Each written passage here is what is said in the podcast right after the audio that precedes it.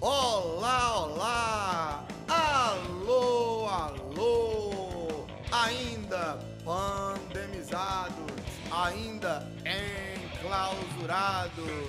Que crime cometemos?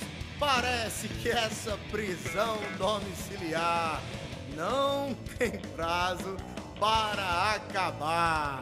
Se a matemática não me trair, Adriano, estamos no episódio 6 do podcast Fora de Contexto. Esse texto tá fora do contexto. Não é esse texto. É o outro que tá dentro do contexto. Que texto? O outro Esse texto, esse fora tá do fora do contexto. contexto. Hoje temos um convidado. Esse é mais difícil do que orelha de freira. Esse é mais difícil do que enterro de anão. Esse é tão difícil que é mais fácil eu ter paciência, Adriano, do que encontrar esse cidadão. Ele parece Diógenes que vive em algum buraco de tatu nesse planeta. Não atende telefone. É, é.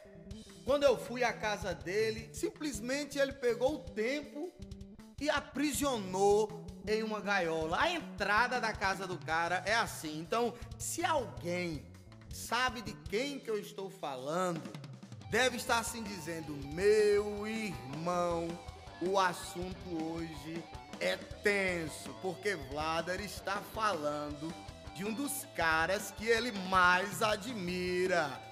E eu aqui agora vou falar em primeira pessoa. Sim, meus pandemizados, essa pessoa de que falarei é um amigo, sou um grande admirador da- da- do seu trabalho, da sua percepção de mundo nada óbvia, mas preciso registrar nas ondas radiofônicas, Adriano, o caba difícil.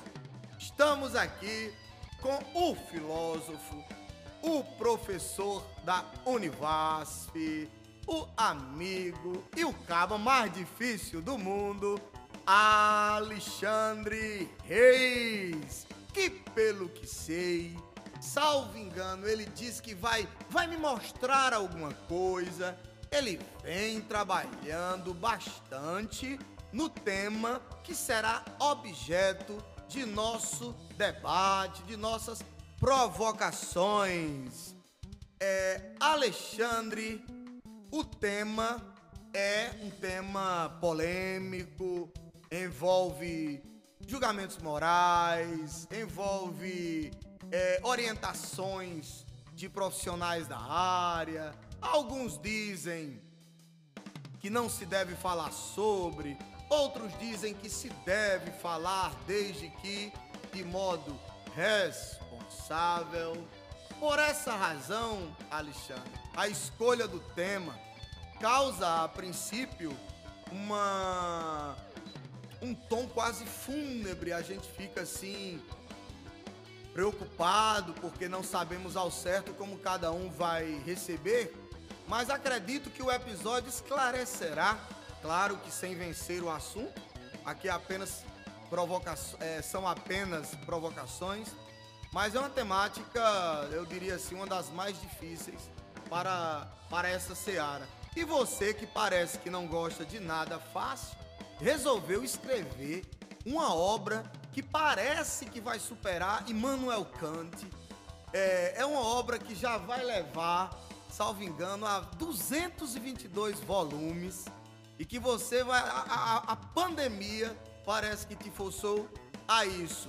Antes de seguirmos, quero aqui então anunciar o nosso episódio, né? O tema do nosso episódio, que é a invenção do suicídio.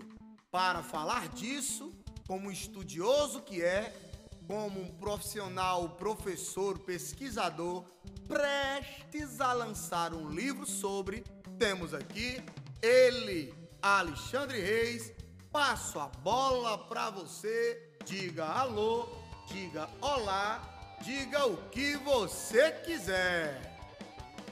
Olá, Vlader. Olá a todos os ouvintes. A gente vai então falar hoje de um tema aí bastante interessante, difícil, é muitas vezes um tema abordado com muita dificuldade, porque não é realmente assunto fácil, né? Seria realmente preciso escrever uma crítica da razão suicida para dar conta disso aí a, a maneira do Kant. Mas a, a, minha contribuição é muito mais modesta do que isso, né? Não vão ser 200 volumes.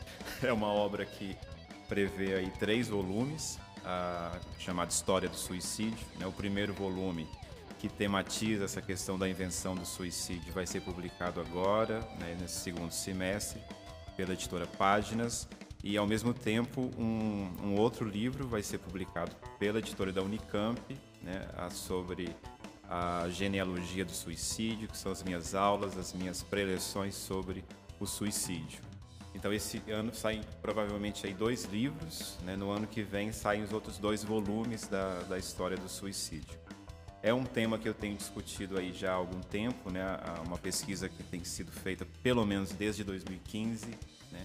E agora na pandemia realmente o tempo, né, que a gente não cede para as aulas permite que a gente escreva mais, né?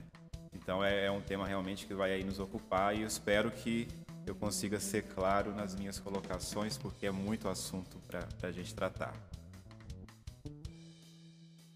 Isso mesmo, professor Alexandre. Então, antes de adentrarmos propriamente na temática, é, de que modo é, esse assunto entra no seu, na, na sua vida acadêmica, ou em orientações, ou em núcleos, ou em grupos de estudo, para poder legitimar exatamente tua fala enquanto pesquisador? Fala um pouco da tua pesquisa na temática, quando começou, o que te motiva a, a debater essa temática. Acredito que é, nos debates dos quais você participou, acredito que ferveu, porque há opiniões bastante divergentes.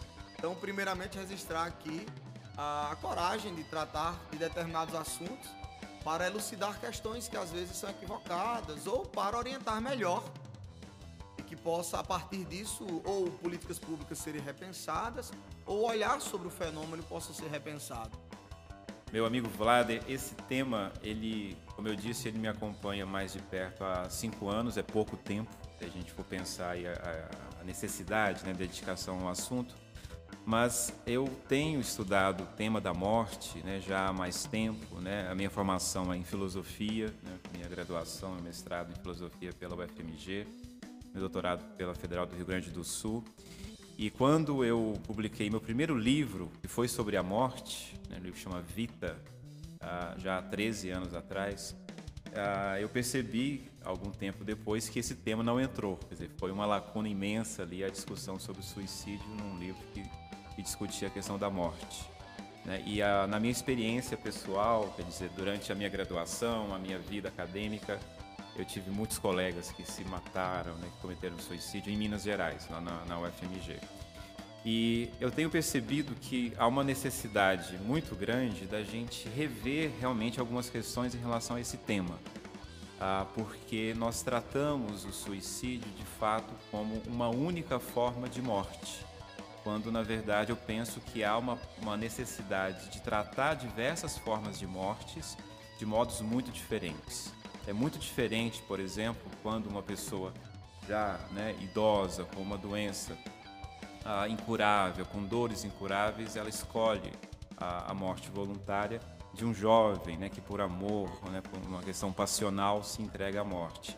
O suicídio é hoje no Brasil mais praticado na terceira idade. Né? O número é bastante diferente em relação aos jovens.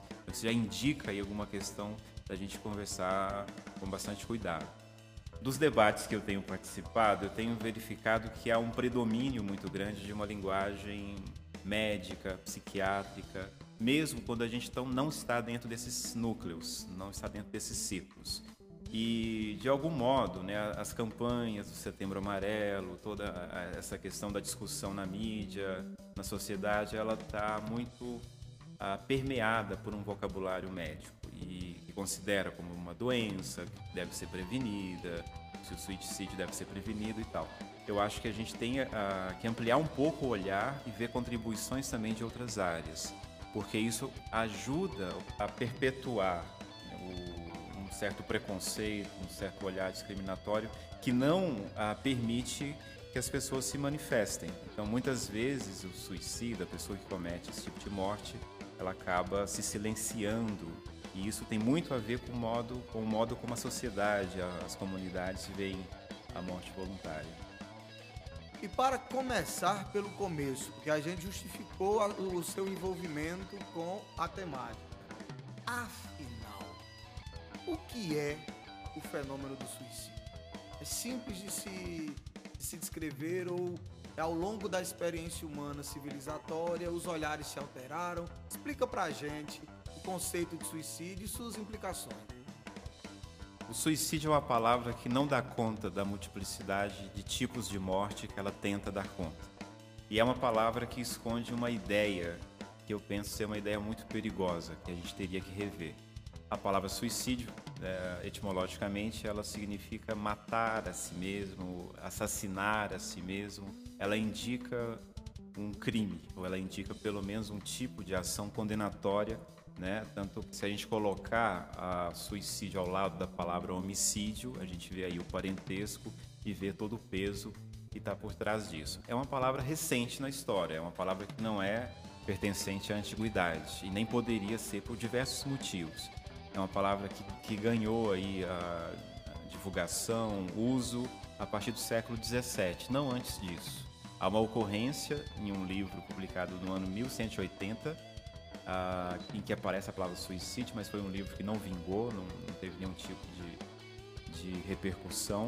A palavra só aparece mesmo em 1642, com a publicação de um livro chamado Religio Medici, a medicina teológica, né, uma coisa do tipo, do Thomas Browne, um, médico inglês. É a partir dali que a gente percebe mais a ocorrência da palavra, não antes disso. Bom, qual é essa ideia que está por detrás, então, essa ideia do assassinato? Né? Ela implica um julgamento. Se o suicídio ele é considerado um crime, você tem que ter uma lei para tipificar aquela ação como sendo um crime. Então, quando a gente olha a história da morte voluntária, a gente consegue identificar no século V, a, a ocorrência de um julgamento né, feito por Santo Agostinho no livro Cidade de Deus, em que ele condena a morte de Lucrécia, no livro 1, no capítulo 17, 18, 19, ele se estende nesse assunto até o capítulo 27 do livro 1. E esse julgamento da Lucrécia é que, pela primeira vez na literatura que nós conhecemos, identifica a morte voluntária a uma forma de assassinato. Então, por exemplo, no capítulo 18, o Agostinho uh, descreve o, a morte voluntária da Lucrécia, que se matou após ter sido estuprada. Né? A Lucrécia é uma, uma trona, né? uma, uma nobre romana que cometeu o que a gente chama de suicídio no ano 509 a.C. A história dela é muito interessante porque coincide com o fim a, ah, da monarquia em Roma e o início da república. Então a gente tem ali uma situação muito curiosa, né, de uma, uma disputa entre os nobres romanos para saber quem era a, a mulher, quem tinha a esposa mais bela, mais bonita. E aí um camarada chamado Lúcio Tarquínio Colatino diz que a mulher dele é a mais pudica e a mais bonita de todas. Né? E eles, cada um diz da sua mulher e tal, e eles resolvem visitar, né, a, em Roma as mulheres, era, era tarde da noite, para ver o que cada uma estava fazendo. E eles encontram a mulher do, do Colatino, a Lucrécia, em casa, né, tecendo né, uma manta junto com a, sua, com a sua serva. E as mulheres dos outros estavam né, recebendo pessoas em casa, fazendo festas e tal. Então foi considerado que ela seria a mulher mais bonita e mais pudica de todas. Só que isso ah, acabou gerando aí um, uma cobiça muito grande do sexto Tarquínio, que era filho do rei Tarquínio, o último rei de Roma. E ele acaba depois, né, durante a madrugada, uh, voltando para Roma. Ele estava numa cidade ali próximo e uh, violando a Lucrécia. Ele comete o estupro da Lucrécia. Diz que se ela não cedesse uh, o sexo com ele, ele iria matá-la, matar um escravo, colocar esse escravo na cama e dizer que ela estava, que ele estava defendendo a honra da família do Colatino. Então ela teve que ceder, né? Obviamente não é uma, ela não cede, mas ela é estuprada ali nesse caso. Agostinho retoma esse tema no, no livro Cidade de Deus, é quase mil anos depois do caso. E aí ele ah, considera que a Lucrécia cometeu um crime ah, de assassinato. Se ela era pudica, ou seja, se, ela, se o estupro tocou apenas a carne e não a alma, ela matou uma mulher pudica, uma, uma mulher inocente. Então ele a condena por um crime, né, o assassinato de uma, de uma inocente. E o que acontece? Só que isso tem que ser contextualizado para a gente entender bem a questão. Né? Agostinho tem uma boa intenção e ele faz uma coisa muito interessante. Ele tenta tirar a culpa das mulheres que são violadas uh, delas. A culpa, obviamente, é do violador. Né?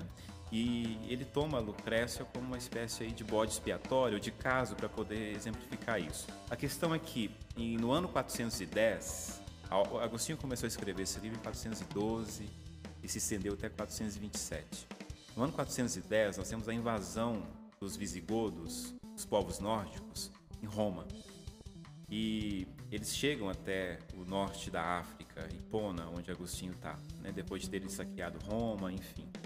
E os romanos eram muito desconfiados com os cristãos, porque os cristãos ascenderam o poder, proibiram os rituais romanos, é uma nova religião em Roma, e eles já consideram que a ruína de Roma, a queda de Roma, está vinculada de algum modo a essa nova religião. E Agostinho defende o cristianismo nessa obra. Acontece que a, a, ali em 410 se repete uma coisa histórica com as mulheres cristãs. Elas são violadas pelos bárbaros. Só que isso era muito comum séculos antes. Ah, não pelos bárbaros, mas não pelos bárbaros, mas pelos próprios romanos. Então nós temos diversos casos de perseguição, como por exemplo o famoso ano 64.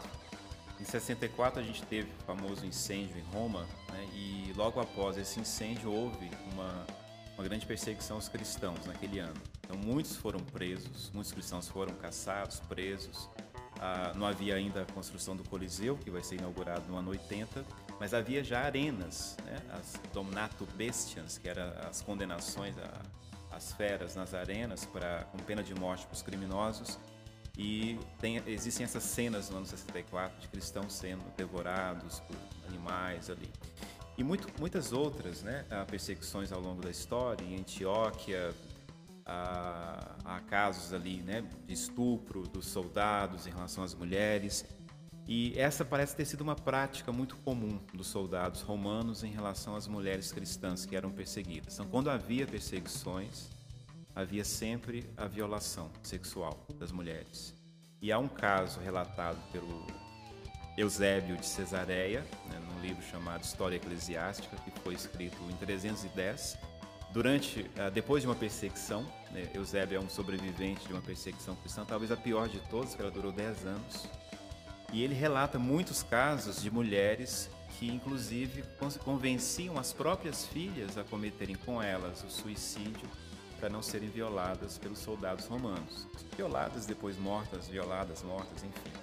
Ah, ele também mostra que Antioquia, o, o Eusébio Cesareia, Antioquia os soldados romanos, eles torturavam os cristãos, cuidavam das feridas dos cristãos para continuar torturando. Não podiam matar. Né? Eles tinham, com a tortura, tentar convencê-los de abandonar a crença religiosa. Durante o, o, também o império do Marco Antônio, perdão, Marco Aurélio, que é um grande filósofo estoico, né? Ah, houve também muita perseguição os cristãos se recusavam a negar o Cristo e eram então martirizados. Muitos cometiam suicídio antes né, de serem presos. E aí o que nós temos? Uma situação muito importante que dá para a gente entender bem a questão. Muitos dos grandes padres, chamados pais da igreja, né, São Justino tem um livro chamado Apologia, São Clemente de Alexandria, ah, muitos desses caras, né, São Jerônimo também, eles faziam um elogio dos cristãos que morriam pelas próprias mãos para evitar a violação do corpo, para evitar a tortura. E viam nessas ações uma ação cristã. Né? Ah, o que Agostinho faz, na verdade, é uma tentativa de mudar um pouco essa história, dizer, olha, vocês não são culpados, as mulheres não são culpadas por serem violadas. Quem viola o corpo não toca a alma, é um argumento que Agostinho trabalha ali.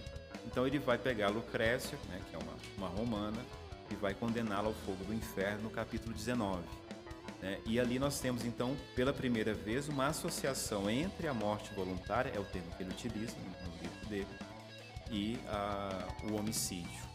Uh, Para dizer que o Santo Agostinho inventou o suicídio, né? É claro que ele não usou a palavra suicídio, mas ele inventa essa ideia de que o, o suicídio é uma forma de. a morte voluntária, perdão, é uma forma de assassinato. Onde que ele vai buscar a lei para tipificar como crime? Né? Ah, Moisés. Né? Então, no, no, livro do Êxodo, capítulo 20, ele vai buscar lá as leis, leis mosaicas. E no sexto mandamento, não matarás, ele vai identificar o crime de Lucrécia e o crime da morte voluntária. Todo aquele que se mata, mata um homem, mata um outro de si ele junta na argumentação o Novo Testamento, a ideia né, paulina de amar o próximo como a ti mesmo, para dizer que aquele que mata o outro mata também a si mesmo. E aí ele consegue lacrar a questão como uma forma de, de assassinato.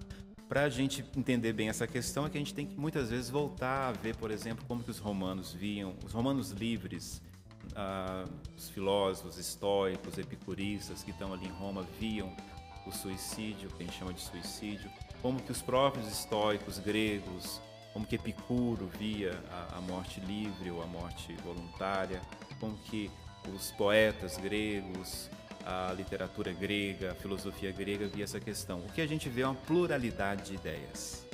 Né? Não existe nenhuma opinião ah, única.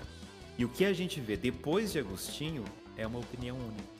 Quer dizer, a opinião de Agostinho ela vai vai bater o martelo em relação ao crime e isso vai influenciar o direito canônico. Nós já temos no século seguinte Agostinho, ah, por exemplo, no Concílio de Arles, a proibição do suicídio dos servos. Aquele que se mata comete um crime, existe pena para isso.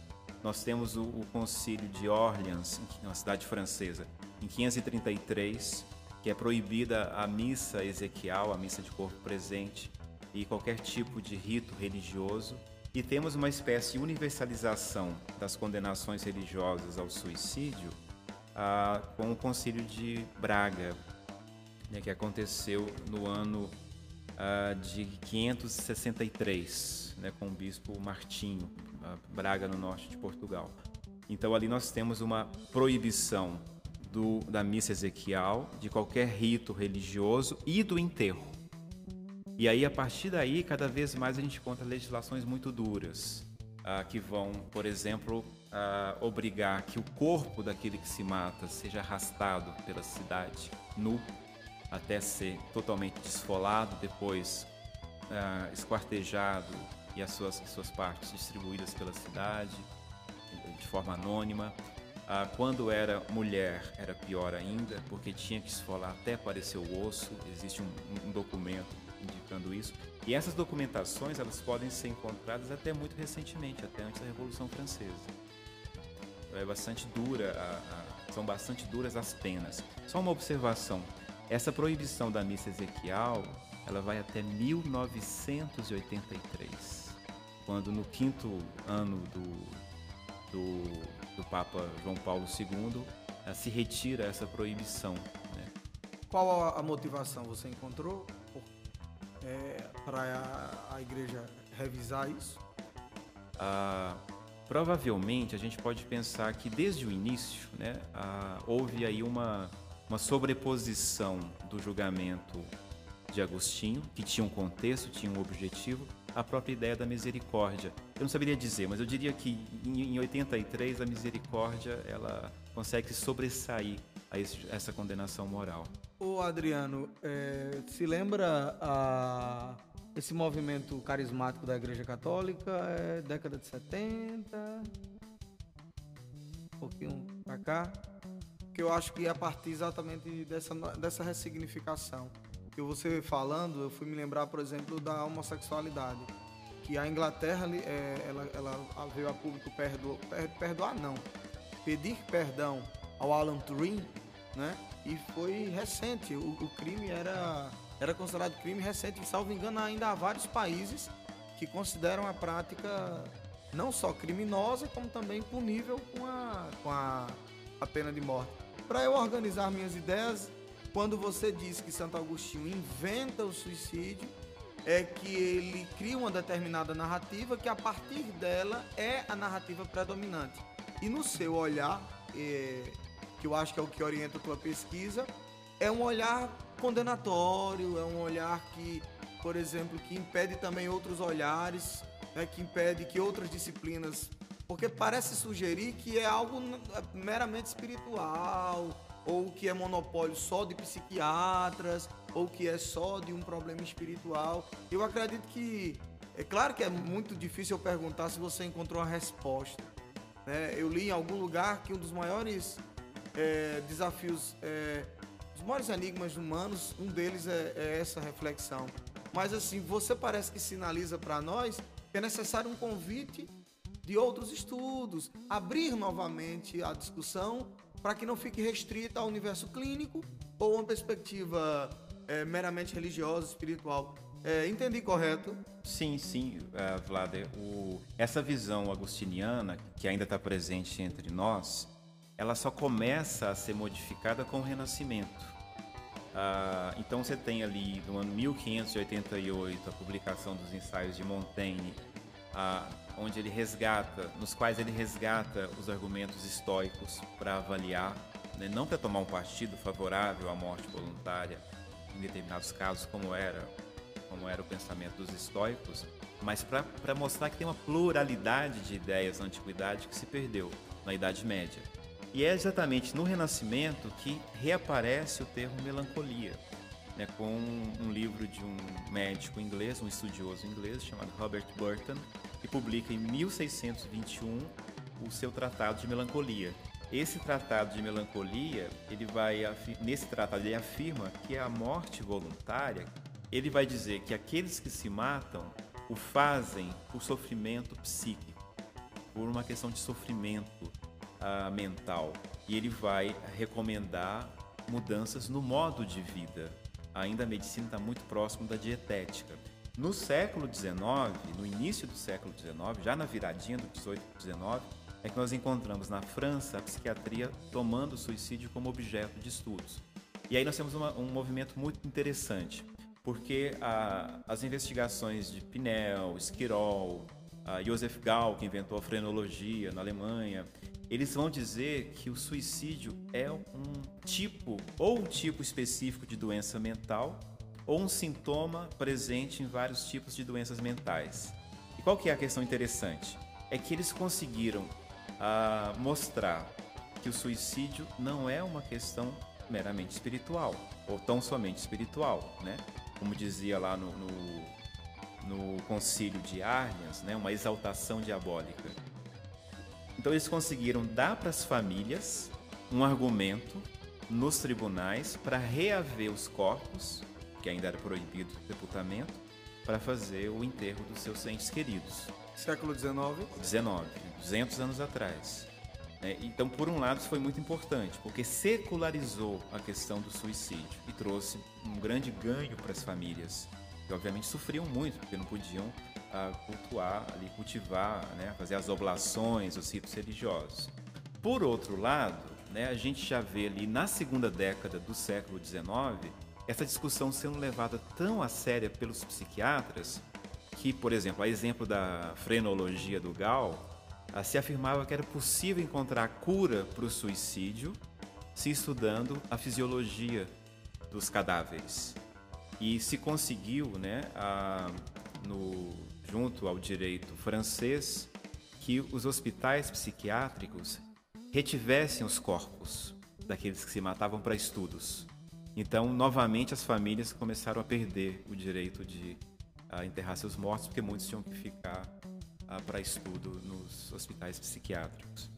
E, pelo que eu venho percebendo, essa discussão acerca de tabu me, me sugere, e foi como eu comecei o episódio, falar ou não falar, mas eu vejo que há tanto, né? há tanto a se revelar, e eu queria a tua contribuição sobre como a nossa sociedade atual, especialmente nos especialistas, né? porque você chegou aí ao século XIX, mas você já sinalizou para 1983 no, com o Papa João Paulo II, né? a, a, a alteração de, de, de, uma orientação religiosa.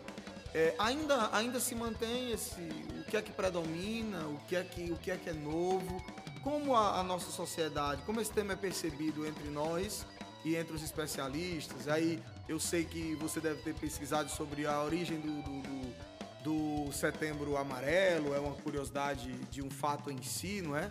Queria que você falasse um pouco sobre isso. É uma coisa que eu acho que o nosso ouvinte vai saber muito melhor do que eu é como que as comunidades religiosas, seja, sejam elas quais, quais forem, né, vamos, mas vamos pegar, por exemplo, a católica, já que a gente citou aí um documento, né, o direito canônico de 1883. Ah, se essa decisão do Papa de permitir todos os rituais religiosos para aqueles que cometem suicídio, se isso chegou até o costume, se isso chegou a, a, modificar a prática dos padres no interior do nosso país, do mundo afora, mas vamos pensar aqui no nosso país, né? Será que não existe ainda uma resistência de muitos padres nas comunidades, nos interiores, nas grandes cidades, enfim? Isso é uma questão empírica, né, que o ouvinte vai saber muito melhor do que eu, pensando aí sobre a sua própria comunidade. Ah, eu diria que os debates científicos hoje, né, eles ainda estão muito presos a, ao ideal psiquiátrico, né, segundo o qual aquele que se mata tem algum tipo, de, pelo menos, de transtorno mental. Né, nós temos aí o, o atual presidente da Associação Psiquiátrica da América Latina afirmando que 100% dos casos de suicídio estão ligados a transtornos mentais. E nos próprios documentos, próprios manuais psiquiátricos, nós temos ali também a possibilidade de identificar naqueles textos a ideia de que o suicídio é uma doença mental. Então a gente, quando a gente olha essas duas frentes, né, a, a, frente moral religiosa e a frente científica, eu diria que ambas estão ah, parcialmente certas e parcialmente equivocadas. Né? É claro que o suicídio envolve uma questão de sentido de vida muito importante. Então as religiões, de modo geral, elas podem atuar muito fortemente, né? junto às pessoas com sofrimento, mas não necessariamente no sentido de prevenir, porque há muitos casos, há muitos casos, é uma questão muito polêmica, mas há muitos casos em que a pessoa tem justificativas muito sérias para apresentar para uma morte voluntária. E nós não temos, nós não praticamos no Brasil eutanásia nem suicídio assistido. Então nós condenamos elas ao seu sofrimento ou a uma morte violenta quando elas cometem suicídio. Mas penso também que os cientistas cometem erros, porque eles reduzem a visão de mundo a uma visão mentalista ou uma, uma visão de sofrimento psíquico ligado necessariamente a transtornos, quando não há. Todos nós sofremos. Né? Nesse mundo de pandemia, no isolamento social, nós temos sofrimentos psíquicos. Isso não quer dizer, obviamente, transtornos, isso não quer dizer doenças mentais. E só para argumentar, Vlad, para construir um argumento, né, só poderia afirmar que 100% dos casos de suicídio estão ligados a doenças mentais se as pessoas fizessem testes psiquiátricos, diagnósticos. Né? E nem todo mundo, obviamente, vai ao psiquiatra, nem todo mundo tem um diagnóstico. Então não tem como você afirmar isso, é uma, uma afirmação leviana. Concordo, e eu estou aqui repleto de inquietações. A primeira delas é que, ao falar do tema e você trazer à tona a psiquiatria, eu me lembrei também da loucura. Que você comentou a melancolia, e, por exemplo, há um tabu em si a, a, não só a psicólogos, como a psiquiatras, a depender da necessidade. Então, se já há esse tabu para se discutir é, sofrimento, e nem, nem, nem, sempre a gente está bem, e que isso fique claro, né? Ah, talvez essa experiência pandêmica apenas potencialize, não é? o que dirá, né? já que há o tabu para aspectos de saúde mental, o que dirá para se atestar com segurança que 100% dos casos seriam associados a algum tipo de transtorno, considerando que há aqueles que sofrem, mas não procuram. Que eu acho que é uma das discussões é, que, de certo modo, faz com que esse tema seja espinhoso e, ao mesmo tempo, a discussão acerca de tabu, é, é, como isso chega de modo leviano às vezes às comunidades. Você, e você nesse episódio nos apresenta algo mais, eu diria até, professor Alexandre, de natureza filosófica mesmo, reflexão acerca do, do sentido de si, o sentido da vida, porque às vezes a gente naturaliza determinados fenômenos e não naturaliza outros.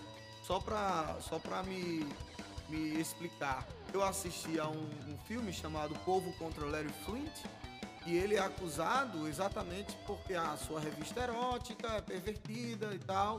E em sua defesa no, no, no tribunal, ele diz o que é mais o que é mais é imoral, o sexo ou a guerra.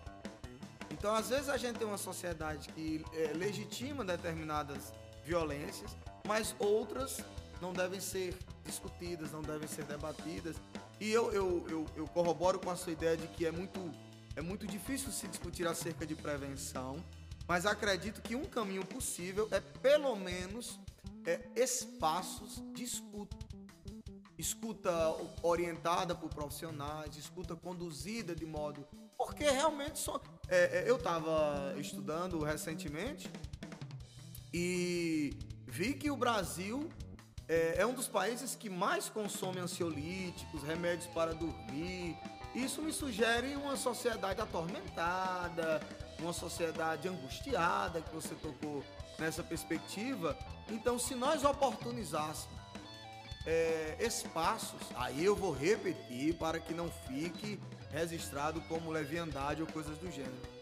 Bem orientado, é, com, com, com elementos científicos e não apenas com com, eu acho que, pelo que eu percebi, há muito de juízo moral, impregnado de uma visão, como você trouxe aqui a perspectiva histórica, a partir de uma narrativa muito legitimada pelo catolicismo. É, mas como é possível é, discutir não só os que ficam, eu diria familiares, mas criar exatamente espaços de oitiva para que as pessoas possam é, se compreender e a partir disso se ressignificarem, se fosse possível. Agora eu queria uma provocação é, que me traz muito à tona. Você sabe bem, eu sou um roqueirozão, curto muito, e um tema muito comum no rock and roll é o, é o suicídio e é o morrer jovem, né? Por exemplo, Kurt Cobain, só para ficar aqui em um exemplo. Curiosamente, Adriano, hoje é nove anos de morte de Amy Winehouse. Não que morreu o suicídio, mas eu jurava que ela ia pela mesma razão, mas no caso dela, por outras perspectivas. É, ao longo da história, personagens é, é, conhecidos, eu vou me recordar aqui, é, você vai me corrigir a pronúncia, Walter Benjamin, é, o nosso é, Santos Dumont, e você comentou, me intrigou bastante, eu sei que o tempo não é suficiente, mas caso possa, a, maior, a terceira idade, né, eu me lembrei do Flávio Migliati, muito emocionada, família emocionada com aquela pequena carta bastante impactante e depois o testemunho do grande amigo é, Lima Duarte. Então, eu sei que eu fiz muitas provocações, mas deixo você à vontade para falar o que você julgar necessário. Eu acho que na minha fala eu queria que vocês não entendessem um certo saudosismo do passado, mas apenas um, um, um lugar, um endereço interessante para diálogos. Então eu queria citar dois filósofos que poderiam ser convidados para uma conversa sobre esse tema: o Epicuro e o Sêneca. Por que esses dois? Porque ah, tanto o epicurismo quanto o estoicismo, né, essas escolas antigas, elas discutiam muito a questão da qualidade de vida e para discutir a questão da qualidade de vida tem que estar incluso aí, ou tem que estar inclusa aí a qualidade de morte porque não adianta nada você ter uma bela vida, uma vida feliz e nos últimos momentos da sua existência você passar apertos muito difíceis por doenças, por catástrofes e ter uma morte sem preparação. Então, um dos motes dessas escolas antigas, né, a, que se seguiram né, depois aí no, no helenismo, também entre os romanos, é essa ideia da preparação para a morte. A gente não discute isso. Então, nesses núcleos né, de discussão, na própria educação das crianças, na própria educação que nós recebemos em casa, na escola, deveria se discutir uma educação para a morte. Porque a preparação para a morte, ela inclui, tem que ser incluída na qualidade de vida. Então, nós não discutimos isso, nós evitamos, de todo modo, discutir isso. Esses suicídios que você lembrou, né, eles sempre vão acontecer, sempre aconteceram. Me lembro, por exemplo, da poetisa Safo, né, da lírica grega, ah, nós não sabemos muito sobre a morte dela, mas há histórias muito interessantes contadas pelos antigos. De fato, ela morreu com 26 ou 27 anos também, né? Ah, curiosamente. E ela teria ah, feito o que os antigos chamavam de salto dos amantes na ilha da Leucácida, ou, ou hoje em dia se chama de Lefkada, né, um, no sudoeste uh, de Atenas, uns 60 quilômetros de Atenas, tem uma pequena ilha com uma rocha branca imensa por onde os antigos saltavam. Né? essas histórias são contadas desde Homero, uh, dos saltos uh, dessa rocha. Então, assim, também tem a ilha de Quios, né? ou a ilha de, de Queos, ou Quios, que é uma ilha onde se dizia, havia o costume de as pessoas a tomarem cicuta com 60 anos de idade. Né? E isso se, há toda uma polêmica antiga se havia uma lei, se não havia uma lei, mas se houve em algum momento essa lei, ela foi superada e se tornou um costume. Então, assim, há toda uma discussão para preparação para a morte. Nós não fazemos essa discussão atualmente. Eu acho que seria um ponto importante de provocar renascimentos, né? de trazer novamente essa questão dos antigos para uma educação atual. Você me lembrou, a época minha esposa, é, no curso de enfermagem, trabalhou um, um, um, livro chamado Os que Ficam e os que Partem, que é exatamente essa tônica, ensinar que a experiência morta, ela é uma experiência que está associada ao nosso viver. E na nossa sociedade que cultua tanto esse presente imediatista, que é exatamente para não pensarmos na experiência, na, no fenômeno do tempo e nisso a própria velhice morte, é, a, talvez, aí é uma provocação, a maneira como tratamos os idosos, que você registrou que a quantidade alta, né? Esse descarte, esse abandono, essa insensibilidade, não só eu não vou falar aqui dos casos é, reais, porque a gente não pode ter propriedade sobre isso, mas me dá a entender que é, é forte demais, né? Para quem se doou tanto. Falam muito de abandono de, de, de idosos, né? Órfãos e filhos vivos. E isso potencializa a angústia, né? Eu acho que com o tempo eu fiquei muito intrigado com isso. Isso. Ah, os dados que nós temos atualmente, os dados nacionais, que são registrados pelo Sinan e são coletados pelo Ministério da Saúde, ah, os últimos dados foram publicados em 2017 e eles contemplam os números de 2010 a 2015. Para se ter uma ideia, ah, na população masculina, que os números são bem maiores né, de suicídio, a população idosa acima de 60 anos no Brasil, nós temos 17 casos de suicídio para cada população de 100 mil habitantes anualmente.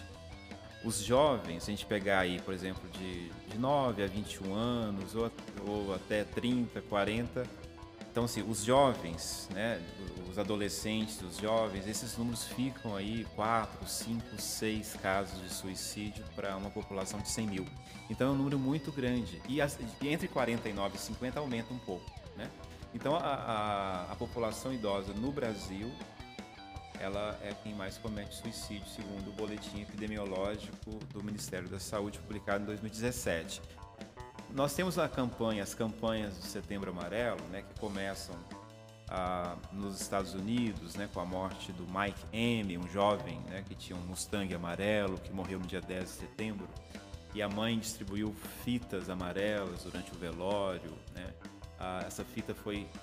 A mãe, junto com os colegas do Mike M, ah, era entregue para as pessoas no velório com um, uma, um bilhete né, breve dizendo: se precisar, procure ajuda. Né? É uma campanha muito bonita que começou ali. Ela, em 2001, a OMS tomou a frente dessa campanha. Ela chega ao Brasil em 2015, né, muito recentemente também. E ela é, de modo geral, orientada para os jovens. A gente vê as campanhas anualmente negligenciarem essa população idosa, né? que, que não tem, nós não temos políticas públicas no Brasil para luto, nós não temos nenhum tipo de acompanhamento das pessoas que ficam, como você disse. Né? Eu citei o Sêneca e o Epicuro porque eles têm uma preocupação muito grande com o luto também. É, a, o, Sêneca tem um texto muito bonito, uma carta chamada Consolação a Márcia, que já havia perdido um filho, em que ele vai consolá-la da morte. É um texto que vale muito a pena ler, né?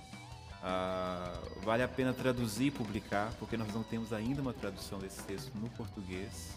Como você não está fazendo nada, eu já registro aqui que quem vai fazer essa tradução desse lindo, dessa linda obra, teremos 72 episódios só ele lendo a carta para Márcia. Márcia. É, professor Alexandre, estamos nos caminhando para o fim. Queria que você fizesse suas considerações finais, algo que você queira registrar, para que na- no retorno de sua fala eu encerro.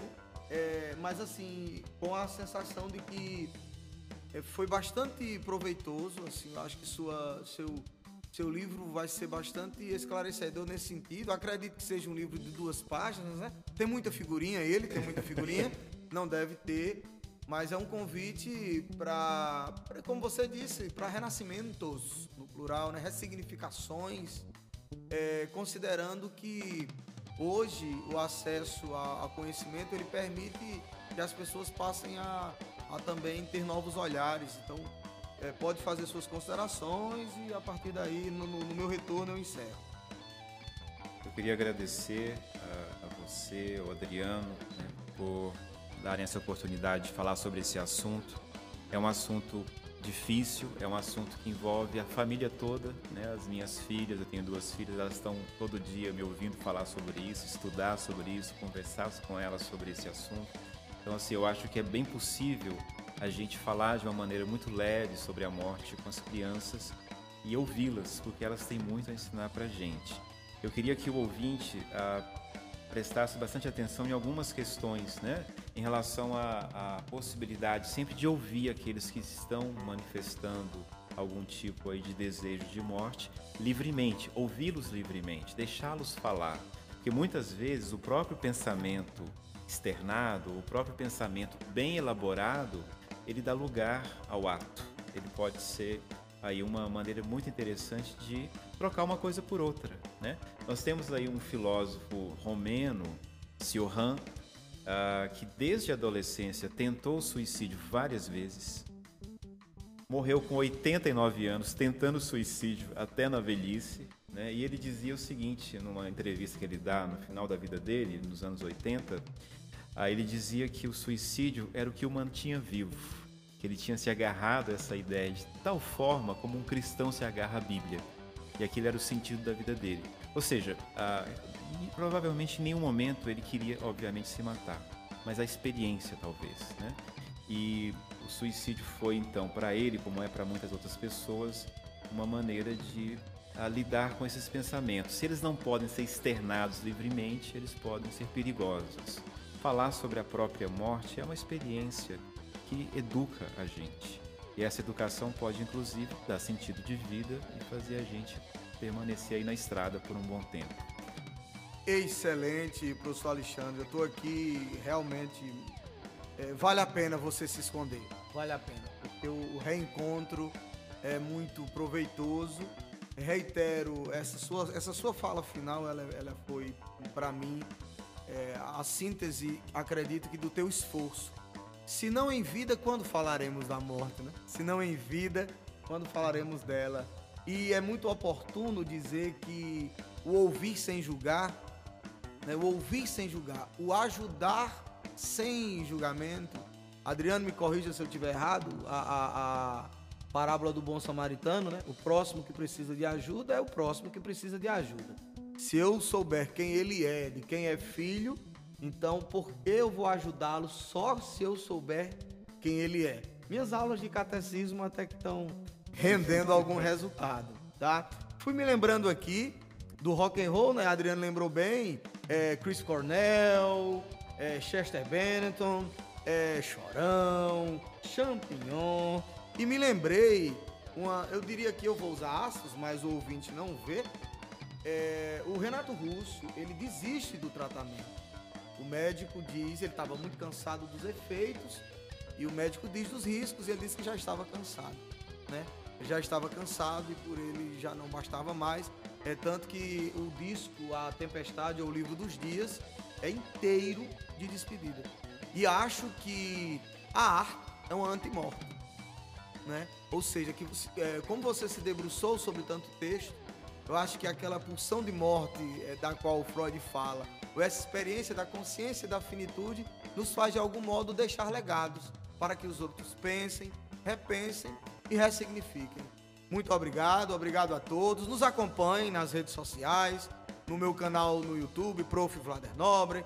É, nos acompanhem bem, tá bom? Alexandre quer falar mais uma vez, não tem problema algum. O tempo não, o tempo é nosso Senhor, mas não somos escravos do tempo. Só dizer uma coisa muito rápida que eu nessa minha reclusão para estudos, eu há dois anos, né, não tenho nenhuma rede social, mas ah, nós temos uma liga acadêmica, né, na Univasf, que é a Thanatos, Liga Acadêmica Interdisciplinar para o Estudo da Morte e do Suicídio. E nós temos um Instagram, né, que os meninos mantêm o Instagram, e lá nós temos ah, várias atividades. A gente vai começar agora também quinzenalmente fazer lives com temas ligados a esse assunto de hoje. Então procurem a liga, o Vlader vai dizer aqui o endereço para gente. Brincando de soletrando, arroba Thanatos Laiemes. Se escreve T-H-A-N de navio, A-T de tatu, O-U S de sapo e o Laiemes se escreve L de lata, A de amor, I de igreja, E de escola, M de macaco e S de sapo. Muito obrigado. Então é isso. Obrigado a todos. Nos acompanhem. Esse foi mais um Fora de Contexto. Esse texto. Esse texto tá fora do contexto. Não é esse texto. É o outro que tá dentro do contexto. Que texto? O outro texto. Esse tá fora do contexto.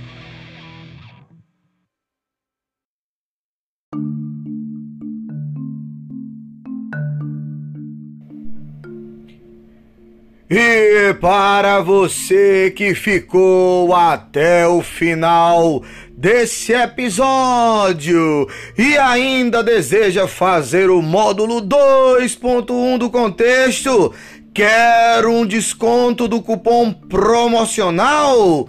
Vai lá no site de vendas, lá antes de finalizar a compra e digita a palavra que será revelada no momento que você descobrir o seguinte enigma: o refrigerante à base de caju, muito comercializado no Nordeste brasileiro.